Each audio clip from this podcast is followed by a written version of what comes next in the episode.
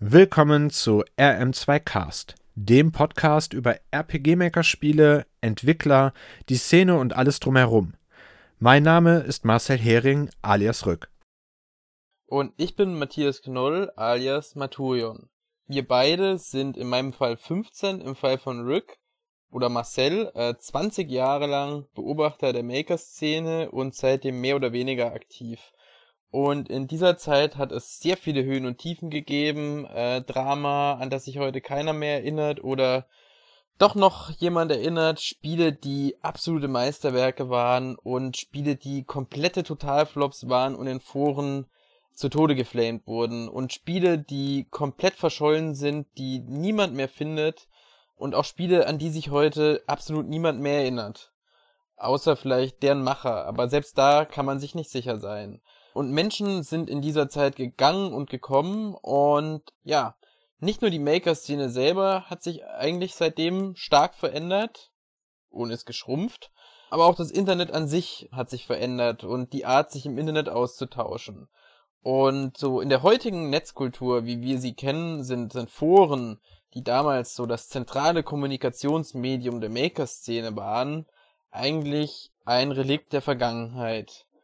Und mit diesem Podcast wollen wir die Maker-Szene, die Geschichte der Maker-Szene und die Atmosphäre, die damals in den Foren und der Community und allem drumrum um den Maker herrschte, irgendwie festhalten und versuchen, einem breiteren Kreis an Personen näher zu bringen. Und damit meine ich sowohl eingefleischte Maker-Fans als auch ähm, Personen, die sich vielleicht nie so wirklich ganz detailliert mit dem Maker auseinandergesetzt haben.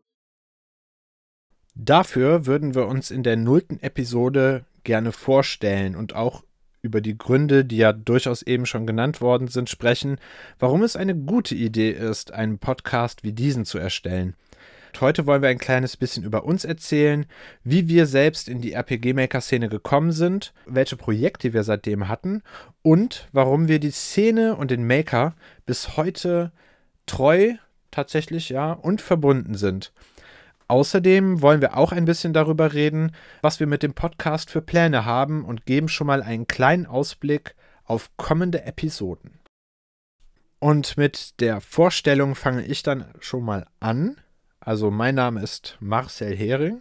Ich habe Ende 2000 den Maker entdeckt Spiele selber machen, war laut meiner Erinnerung der Suchbegriff, den ich dazu bei Google gewählt habe. Und ich bin relativ zeitig dann auch ja, ins Quartier gekommen. Hab dann am Anfang wohl hauptsächlich nur gelesen, hab versucht zu lernen und habe, wie fast jeder zu der Zeit, Ressourcen geklaut. Damals war es tatsächlich noch ein bisschen viel einfacher, an den Maker zu kommen, wie es vielleicht heute ist. Wobei heute ist es auch wieder einfacher denn nahezu jede Seite hatte den damals zum Download angeboten.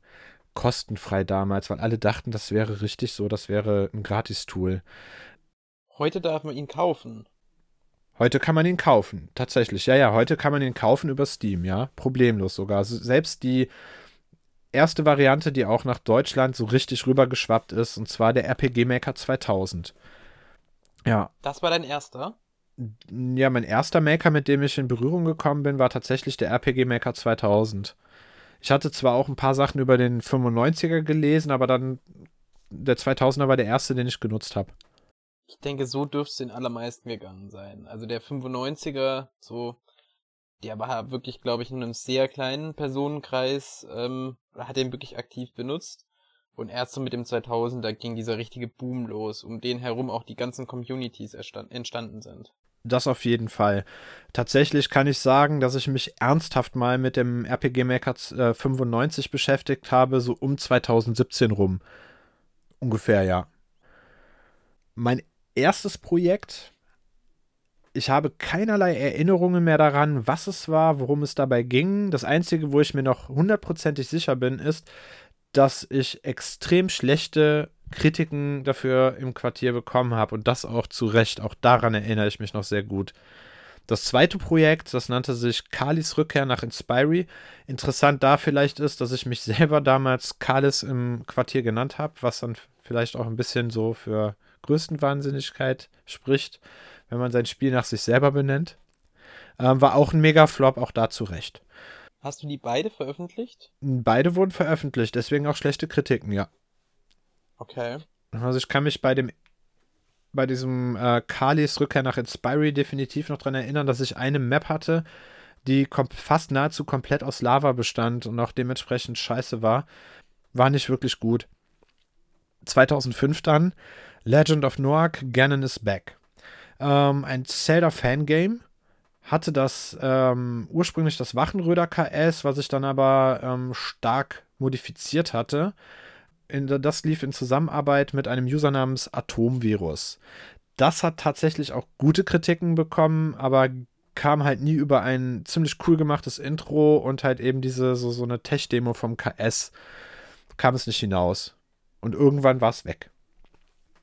2006 habe ich dann ein Online-Rollenspiel, Arbeitsname RZ Online, programmiert mit Visual Basic 6 und äh, da war da tatsächlich auch aus der Community ziemlich viel Hilfe bei.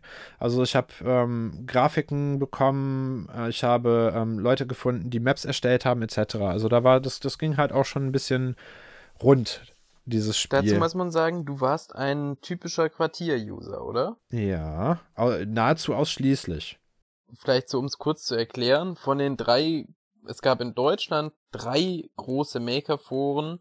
Zwischenzeitlich gab es andere, die groß waren und wieder gegangen sind. Aber über die Jahre gab es drei ganz große Maker-Foren, das Quartier, das Kamikaze-Board und das Atelier. Korrekt ich glaube, mich daran zu erinnern, dass ich das RZ Online auch, glaube ich, ich habe das, meine ich, nur im, äh, im Quartier damals veröffentlicht. Ich hätte es auch in den anderen Communities definitiv noch ähm, veröffentlicht, aber erst, wenn wir weiter gewesen sind. Also da gab es halt so eine kleine Hubwelt und äh, also was heißt Welt, so, so, so, ein, so ein Örtchen und zwei, drei Quests oder so, aber das war halt einfach noch viel zu sehr in den Kinderschuhen. Ist dann aber auch irgendwann an Desinteresse ähm, gestorben und letzten Endes tatsächlich, das kann man auch so festhalten, gescheitert wegen Windows Vista und danach halt auch wegen Windows 7, weil die Netzwerkprotokolle nicht mehr kompatibel waren und ähm, ich hätte quasi das, die komplette Netzwerkarchitektur davon neu schreiben müssen. Hatte ich keinen Bock drauf, Projekt gestorben. Okay, das dann als RZ Online Exkurs. 2008 das Neuquartier, das war so eine Art ähm, Protestforum gegen das Quartier, das genauso aussah. Also eigentlich mehr Quatsch. Also die Separatisten. Ja, quasi, so, so man war halt mal kurz unzufrieden und versucht die Leute zu ärgern und gründet dann halt einfach ein eigenes Forum, das genauso aussieht wie das Originale. Auch 2008, also so schlimm kann es mit dem Ärger nicht gewesen sein. Die Gründung von Quatipedia. Das war halt ein Wiki, wo Trivia hauptsächlich über einzelne User im Quartier verfasst worden sind. Also das, Trivia über User, aber auch gleichzeitig über irgendwelche historischen Ereignisse, nennen wir es mal so im, sowas in der Art wie das, was du mit dem Make-Upendium tatsächlich machst. Da kommst du ja gleich nochmal zu, denke ich. Nur halt in einer Community zugeschnittenen Variante, also speziell fürs Quartier. Und vielleicht auch ein bisschen sarkastischer und ähm, weniger objektiv. Auch das. Ja. 2009 habe ich dann ein Projekt gestartet namens NQ Downloader. NQ wegen Neuquartier, haha. Dabei handelte es sich um die Idee von einem Steam für RPG Maker Spiele. Ja, man weiß es heute, man möchte ein RPG Maker Spiel starten und wenn der Entwickler nicht das RTP mitgeliefert hat, muss man es dann separat oder damals zumindest musste man es definitiv separat noch zu installieren. Da gibt es ja heute dann schon einfachere Möglichkeiten. Ähm, und das sollte mit diesem Tool automatisch passieren. Da gab es auch tatsächlich ein paar Entwickler, die ihre Spiele auch über diesen NQ-Downloader angeboten hat, aber ich glaube, es waren letzten Endes 10, 15 Stück oder so. Und das ist dann nachher auch wegen Verbindungsproblemen und so, schlechter Programmierung, ich war jung, äh, ist es dann gestorben. Dann passierte ganz lange an Projekten gar nichts. Da war ich dann halt einfach nur so als äh, Smalltalk-Schreiber, sowas in der Richtung im Quartier unterwegs bis dann 2016 ja die Gründung und äh, der Beginn der Entwicklung vom RM-Archiv begann. Man muss da vielleicht noch dazu sagen, du warst damals im langsam immer stärker sterbenden Quartier aktiv. und hast dann versucht, eine Art Qu Quartier-Wiederbelebung ähm, zu starten. Ja. Das RM-Archiv. Aber vielleicht kannst du da doch noch mehr jetzt zum, zum RM-Archiv sagen. Das ja eigentlich nur ein Quartier 2.5 sein sollte nach dem gescheiterten Quartier 2.0. Kann man so sagen. Also ich habe irgendwann Brainstormer, das ist der Administ der damalige oder ja, der damalige mittlerweile, muss man das sagen, Administrator vom Quartier. Und äh, der hatte vor, ein Quartier 2.0 zu machen mit halt neuen Funktionen, 2.0 fähig etc. Aber das Interesse war halt schon im ganzen Forum nicht mehr groß genug. Und ich hatte dann irgendwann die Idee, komm, wenn er es nicht machen will oder kann, ne, dann mache ich es halt selbst. Fehlte zwar die Unterstützung, also habe ich es dann halt nicht Quartier genannt, auch wenn es im GitHub noch so betitelt wird, glaube ich, sondern habe es dann halt RM-Archiv genannt. Hauptsächlich, weil ich die Domain noch über hatte. Haha. Die Grundidee war, ich habe meine Erstlingswerke alle verloren, inklusive dem trauere ich wirklich hinterher, diesem Legend of Noak.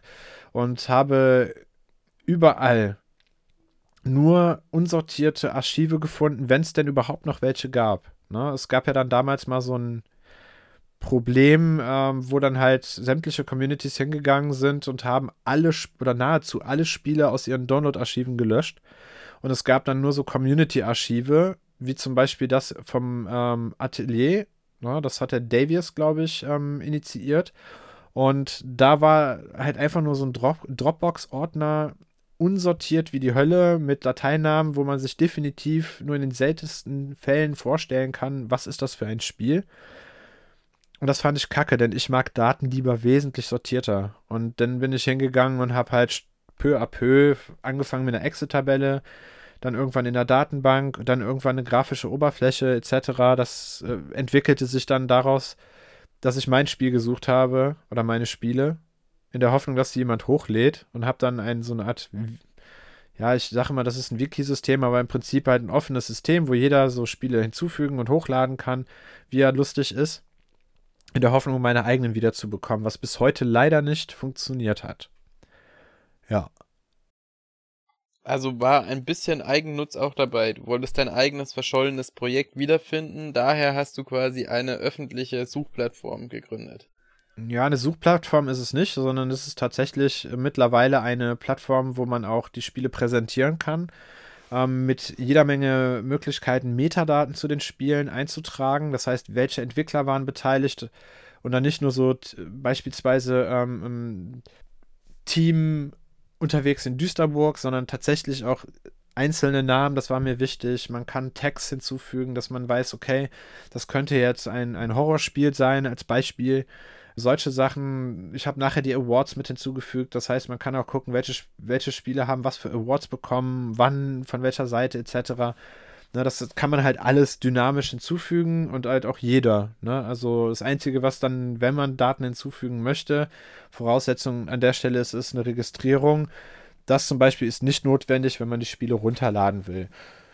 Und irgendwann wurde dieses Projekt halt einfach immer größer, weil halt auch viele andere Leute dazu kamen, wie zum Beispiel Gabri, das ist ein äh, sehr guter Kollege vom Easy RPG Projekt oder später halt auch Maturion die halt Spiele hinzugefügt haben, Metadaten äh, gepflegt haben und zum Beispiel halt auch diesen Online-Player gebaut haben. Also das geht dann halt mehr in Richtung Gabri. Es ist halt einfach mit der Zeit gewachsen. Also es ist bei weitem nicht mehr dieses Ich suche meine Spiele-Ding. Also über diese Phase sind wir jetzt mittlerweile bestimmt schon zwei Jahre oder drei hinaus. Genau, also speziell über Gabris Easy RPG, beziehungsweise Gabri ist ja nur einer der Mitarbeiter. Ähm, aber über das Easy RPG Projekt könnten wir an einer separaten Stelle eigentlich auch nochmal reden. Ja. Ähm, ja. Vielleicht soll ich dann auch mal kurz zu mir kommen, oder? Wolltest du noch was sagen? Das wäre schon schön. Okay. Ja, also vielleicht zu mir. Ich bin doch ähm, dann etwas jünger als Rick oder Marcel. Ich kam zum Maker irgendwann Ende 2004 oder Anfang 2005. Hast du noch Erinnerungen dran, wie du den Maker selber gefunden hast? Ja, sogar sehr gut eigentlich noch. Ähm, ich hatte damals sehr technikfeindliche Eltern und war damals noch sehr jung, sehr, sehr jung. Weswegen ich damals noch auf einer 56K-Leitung war und habe damals eigentlich nur in irgendeinem Zelda-Forum nach einer Lösung für irgendeine Stelle, an der ich nicht weitergekommen bin, gesucht und hatte parallel dazu einen sehr guten Schulfreund. Und wir beide wollten immer mal ein Computerspiel zusammen machen, hatten aber beide keinerlei Ahnung, wie man das macht. Und in diesem Zelda-Forum schrieb dann irgendjemand etwas vom RPG Maker 2000. Und so bin ich dann beim Quartier gelandet, wo es dann nur das RTP gab. Und nachdem ich da ähm, zwei Stunden lang das RTP geladen habe, erstmal sehr geschockt war, dass es da keinen Maker dazu gab. Aber dann habe ich letztlich im auf rpgmaker2000.de, also dem Kamikaze-Board, kurz darauf dann auch noch den Maker selbst herunterladen können. Und so habe ich dann angefangen zu makern. Und anfangs war ich noch so jung und habe mich gar nicht getraut, einen Account in den einschlägigen Foren zu erstellen. Aber irgendwann habe ich es dann doch gemacht im, im Quartier und wollte mit meinem damaligen Kumpel, dem ich auch sofort den, den Maker damals zeigen musste, weil ich das als das perfekte Werkzeug äh, gehalten habe, oder um unsere Ideen umzusetzen. Äh, mit dem habe ich direkt ein, ein Maker-Spiel, über das ich heute nicht mehr reden möchte, weil das sehr, sehr peinlich war, angefangen zu entwickeln und eine noch peinlichere Homepage dazu erstellt mit automatisch abspielender MIDI-Musik, die aus äh, Don's Adventures geklaut war. Ja, und dieses Spiel ist nie erschienen. Ich glaube, es lag an einem Festplattencrash. Hast du die Website noch?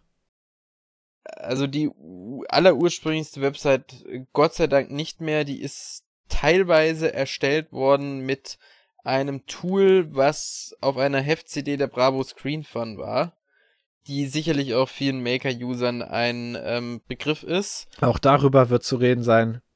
Ja, ja, da habe ich mich ganz krass an Grafiken bedient und ansonsten war die Standardschrift Comic Sans und ich war, weiß ich nicht, 13, 14 und habe mich gefühlt wie der größte Experte, der alles kann und habe mich dementsprechend auch auf dieser Homepage aufgeführt aber ich wusste genau, im Quartier brauche ich damit nicht anfangen, sonst werde ich da niedergeflamed. Wie jeder am Anfang.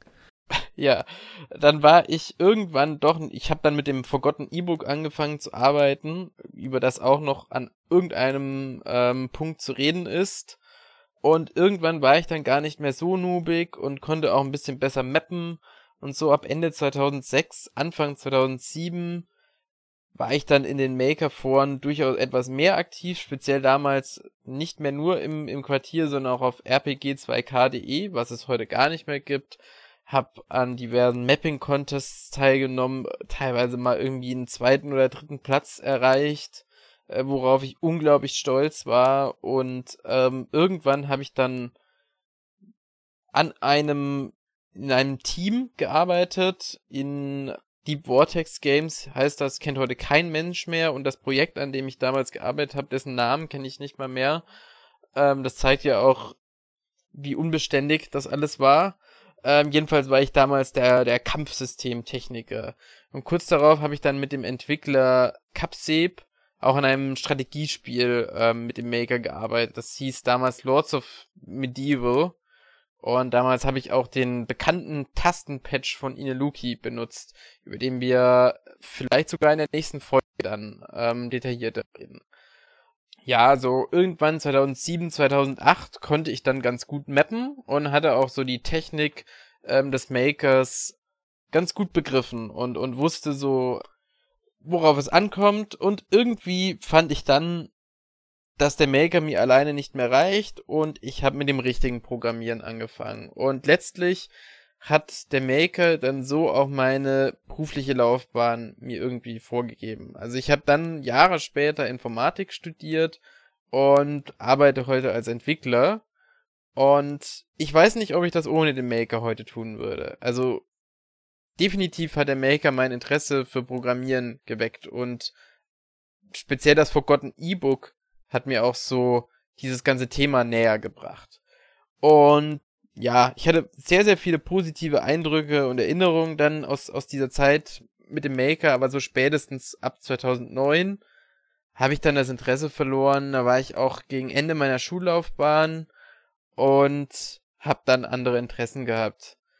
Dann nach einer eigentlich gar nicht so langen Pause, irgendwann Ende 2011, Anfang 2012, hatte ich dann einen wahnsinnigen Nostalgieanfall. Und damals war es schon so, dass sehr, sehr viele Informationen über die Maker-Szene und Spiele und Personen, die da involviert waren, dass das verloren gegangen ist. Und dann wollte ich ein Wiki dazu gründen. Und das habe ich dann einfach Maker Pendium genannt und irgendwann Ende 2011 vorgestellt und 2012 eröffnet. Und ja, im Prinzip ähnelt mein Projekt ja auch sehr stark deinem Projekt, dem RM-Archiv.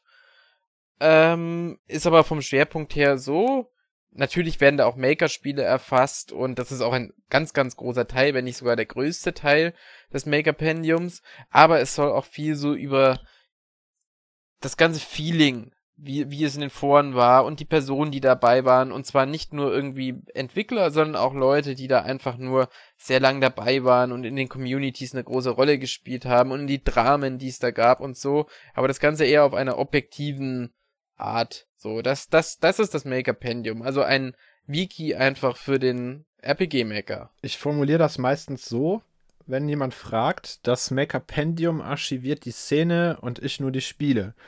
Und deswegen denke ich mal, ergänzen wir uns auch so gut, weil jeder hat so dann einen Schwerpunkt, der halt quasi dann die ganze Szene ausmacht. Genau, genau.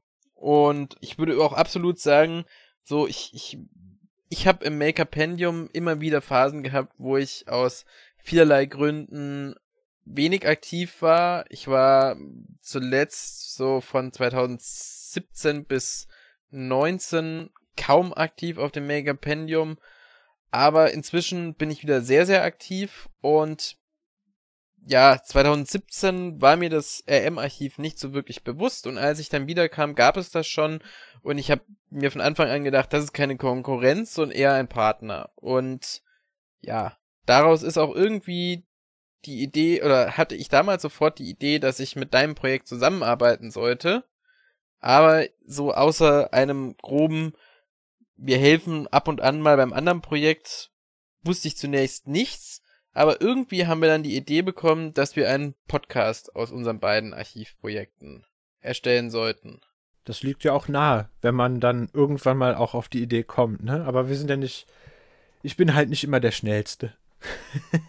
jo, ich auch nicht. Und man muss sagen, Podcasts sind natürlich ähm, momentan ein absoluter Boom. Ähm, aber Podcasts selber waren auch ein Medium, das überhaupt nicht wirklich existiert hat, als ähm, die Maker-Szene so ihre, ihre Hochphase hatte und man es von daher vielleicht auch nicht unbedingt mit der Maker-Szene oder dem RPG-Maker in Verbindung bringt. Mir ist auch, korrigier mich oder Hörer korrigiert mich, wenn ich da falsch lege, aber mir ist auch international kein einziges vergleichbares Projekt oder also ein Maker-Podcast bekannt. Tatsächlich habe ich ein paar gefunden. Das zum Beispiel das RPG Maker Net hatte mal einen Podcast, aber das ist auch schon, ja, ich glaube, 13 Jahre her und das waren leider auch nicht sehr viele Folgen. Also international gab es da schon. Okay, aber jetzt nicht so, wie wir es gerne hätten, dass es regelmäßig ist und auch so ein bisschen retrospektiv. Nee, da ging es eher um, was geht gerade in der Community ab. Und ich denke mal, 2007 rum war da noch einiges los generell. Obwohl es steigt ja jetzt wieder, wo dann halt der Maker auch auf Steam erhältlich ist. Endlich mal legal. Wobei ich sagen würde, ähm, das Medium Podcast hat, finde ich, schon einiges an Potenzial. Also, gerade wenn, also unserem Plan ist das ja auch, Personen, die dabei sind in der Maker-Szene, länger oder nicht so lange, aber die auf irgendeine Art und Weise da eine Rolle spielen, dass wir diese Person vors Mikro holen und mit denen auch mal über die Geschichte der Szene und, und über ihre Spiele oder auch wenn sie keine Spiele gemacht haben, über andere Aspekte ähm, und, und eben so Sachen ansprechen, die wir, die man eben nicht so in einem Spielearchiveintrag oder in einem Wiki-Artikel ähm, erwähnen kann oder für die dieses Format einfach zu kurz ist, dass man einfach mal versucht, so dadurch so das ganze Gefühl, das damals so in den Foren geherrscht hat und das auch durch die Spiele verkörpert wurde, dass man das irgendwie dadurch konserviert und, und vielleicht für, für mehr Menschen und für einen breiteren Kreis dann auch, sagen wir mal, konsumierbar macht. So, ich, ich glaube, wenn du zum Beispiel, gerade so, so, wenn wir uns jetzt mal, sagen wir mal, die zweite Reihe an, an, an Maker-Spielen angucken, also nicht so ein Vampire's Dawn oder unterwegs in Düsterburg oder andere erfolgreiche Spiele, sagen wir, weiß ich nicht, Mondschein etc., sondern so die zweite oder meinetwegen auch die dritte Reihe, so dieses ganze Gefühl drumherum, so und, und um diese Spiele und und das ist ja letztlich auch irgendwie eine Art von kulturellem Erbe. Also klar, das klingt jetzt wahnsinnig hochgestochen, aber so dass man das irgendwie erfühlbar und erhörbar macht und leichter konsumierbar macht ich wurde schon des Öfteren, sagen wir es mal so, darauf angesprochen, was ich alles für Spiele zum Beispiel im Archiv erlaube. Das Ziel ist ja, das ist ein Archiv und man sollte halt auch alle Spiele in irgendeiner Form konservieren, denn alle Spiele, die mal erschienen sind, ist egal wie gut oder wie schlecht, sind alle ein Teil der Szene, also alle ein Teil der Community und alle haben auf ihre Art und Weise auch verschiedene Zeiträume innerhalb der ganzen Community geprägt. Es gab beispielsweise ähm, die Zeiten, wo Fangames zu beispielsweise Dragon Ball, Zelda, Pokémon etc., wo das so, so, es war ein Hype. Also jedes dritte oder noch, sagen wir mal lieber, zwei von drei Spielen, die veröffentlicht worden sind in dem Zeitraum, waren halt Fangames zum Beispiel. Das gab's die, da, da gab es diese Ära und da kann man auch gut drüber sprechen. Dann gab es zum Beispiel diese Ära, dass jeder Fun-Games, heutzutage würde man vielleicht Trash-Game, wohl, das ist halt auch, sollte man vielleicht doch trennen. Aber da gab es halt auch diese Ära, wo dann diese, diese kurz, diese lustigen, in welcher Form auch immer, Kurzspiele erschienen sind auch die sind ein Teil der Community und auch die haben auf ihre Art und Weise ganze, ganze Jahre stellenweise geprägt einfach. Ne? Natürlich gab es dann halt auch immer noch die hellen Sterne am Himmel, wie jetzt dann die Spiele, die du erwähnt hast aus der Frühzeit oder später dann so Sachen wie die Reise ins All oder ähm, Wolfenhain. Die, die Liste der wirklich guten Spiele lässt sich halt auch ewig lang fortführen. Das ist unfassbar, was da äh, in all den Jahren, gut, das sind 20 Jahre, was da alles erschienen ist. Ähm, da kann halt nicht nur Müll in Anführungsstrichen dabei gewesen sein, ne, ist klar. Aber auch das ist, gibt ja jede Menge Stoff, wo man drüber reden kann. Ne? Das heißt, wir haben die Spiele, die guten, die schlechten, egal in was für einer Form, wo man gut drüber sprechen kann. Die Entwickler, was haben sie sich dabei gedacht? Ne, das sind halt auch Fragen. Ähm, kanntest du dich mit Programmierung aus? Hast du das vorher, hast du vorher sowas in der Art schon mal gemacht? Hast du die Gedanken während der Entwicklung gemacht? Was für Gedanken waren das? Was war die Grundidee? All solche Fragen zum Beispiel, die wir dann stellen können. Ähm, vor allem, weil die meisten oder eigentlich, sagen wir mal, 100% der Entwickler von RPG Maker spielen, das waren vorher äh, Laien. Das waren halt einfach ganz, das waren Schüler, Studenten etc. Ne? Das waren keine professionellen Spieleentwickler. Beispielsweise, ne? Und wie gesagt, diese Szene, was da alles passiert ist in all den Jahren, da lassen sich auch Bücher mitfüllen. Und das können wir halt auch alles hier sehr gut mit einem Podcast ähm, abdecken. Genau. Das war ja auch irgendwie so eine Art eigene, ich würde es wirklich schon fast, fast Kultur nennen oder Ausdrucksform oder, oder was auch immer. Aber es war auf jeden Fall etwas sehr, sehr eigenes und ein, eine wahnsinnig kreative äh, Szene war das. Also ich glaube, so in den, in, in den einschlägigen Maker-Foren kamen wirklich unglaublich viele interessante Menschen zusammen, die unglaublich viel interessante ähm, Werke geschaffen haben. Klar waren da auch Totalflops dabei, aber auch wahnsinnig viele interessante Sachen. Und ähm, ja, das, das möchten wir mit diesem Podcast auch, sagen wir mal, genauer unter die Lupe nehmen und untersuchen, was dabei rausgekommen ist. Und wie du gesagt hast, auch die Entwickler dahinter mal ähm, zu Wort kommen lassen, was sie sich dabei gedacht haben. Ja, also grob zusammengefasst könnt ihr euch freuen in Zukunft auf Entwicklerinterviews, Spiele-Reviews mit oder ohne dem Entwickler. Und auch ja, jede Menge Folgen, denke ich, über die Szenenhistorie Bisschen technischen Kram werden wir auch dabei haben. Der bleibt in dieser Szene leider nicht aus. Was heißt leider? Gott sei Dank. Aber ich denke mal, alles in allem wird das eine hoffentlich lange und sehr spaßige Angelegenheit. Genau. Jetzt speziell in der nächsten Folge, die zum Zeitpunkt der Aufnahme dieses Podcasts nur einen Tag später stattfinden wird, haben wir einen Gast und dieser Gast heißt Ineluki.